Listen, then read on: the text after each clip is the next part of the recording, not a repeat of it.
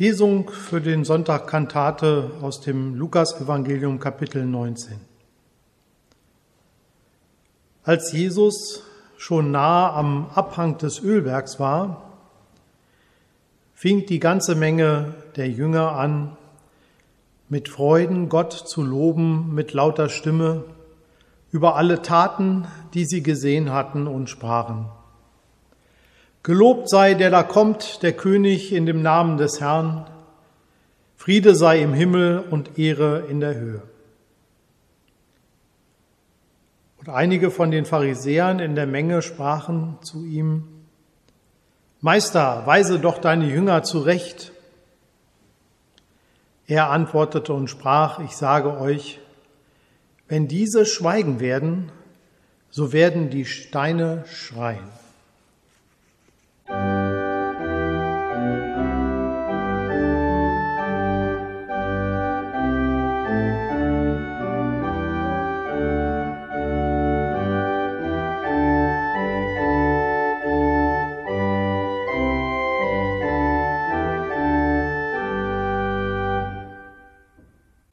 Liebe Gemeinde, Gottesdienst am Sonntag Kantate.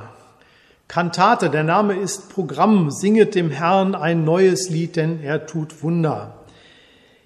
Singen ist nicht so einfach in Zeiten der Pandemie und wir vermissen das an vielen Stellen schmerzlich. Erst wenn im Gottesdienst nicht gesungen wird, noch schlimmer, wenn keine Musik erklingt, spüren wir, wie wichtig sie ist.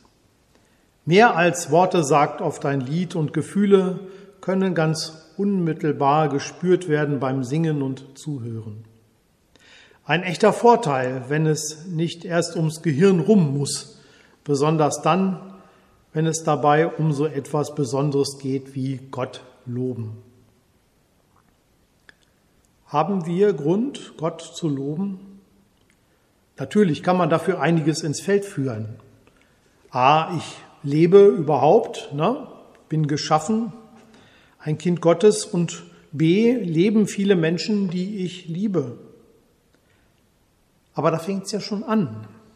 Es leben auch viele, die ich überhaupt nicht liebe, na, zumindest bei denen es mir sehr schwer fällt. Und es leben viele Menschen nicht mehr, die ich geliebt habe. Gottlob. Gott loben angesichts neuer Todesopfer in Zeiten der Pandemie.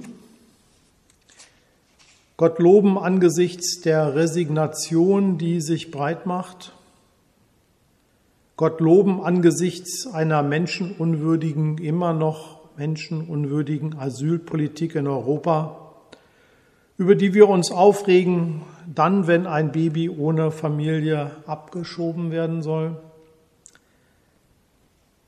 Klimawandel oder andere sagen Klimakatastrophe und alle Stoppzeichen überfahren? Ja, Klagen ist nötig, Klagen gehört auch dazu vor Gott, aber sich dann liebevoll zurufen lassen, singt dem Herrn ein neues Lied, denn er tut Wunder, sich dem Leben wieder zuwenden nicht alles einfach so hinnehmen. Es ist wichtig, wenn ich nicht bei der Klage stehen bleibe, dauerhaft, sondern das eigene Leben, die Welt gestalte und Veränderungen mit angehe. Nichts muss so bleiben, wie es ist. Wir können neu ins Leben gehen. Mit Gott glauben wir an die Möglichkeit zur Veränderung von uns selbst der Menschen um uns herum, der Welt. Wir sehen uns mit den Augen Gottes, sehen unsere Chancen und wagen einen Neuaufbruch oder sind auch mal so mutig, etwas so zu lassen, wie es ist. Mit anderen zusammen geht das leichter. Wir als Christen versuchen, Gemeinschaft zu leben. Das ist in diesen Zeiten besonders schwer. Da kann es auch mal sein, wenn ich ja, wenn mir selber gar nicht zum Loben zumute ist, wenn ich bedrückt bin von all dem Schweren in dieser Welt oder von meinem Leben, dann kann es mich trösten und ermuntern, dass da andere für mich glauben, stellvertretend Gott loben. Und das Lob kann leiser und tiefer werden, wenn es das Leid mit hineinnimmt.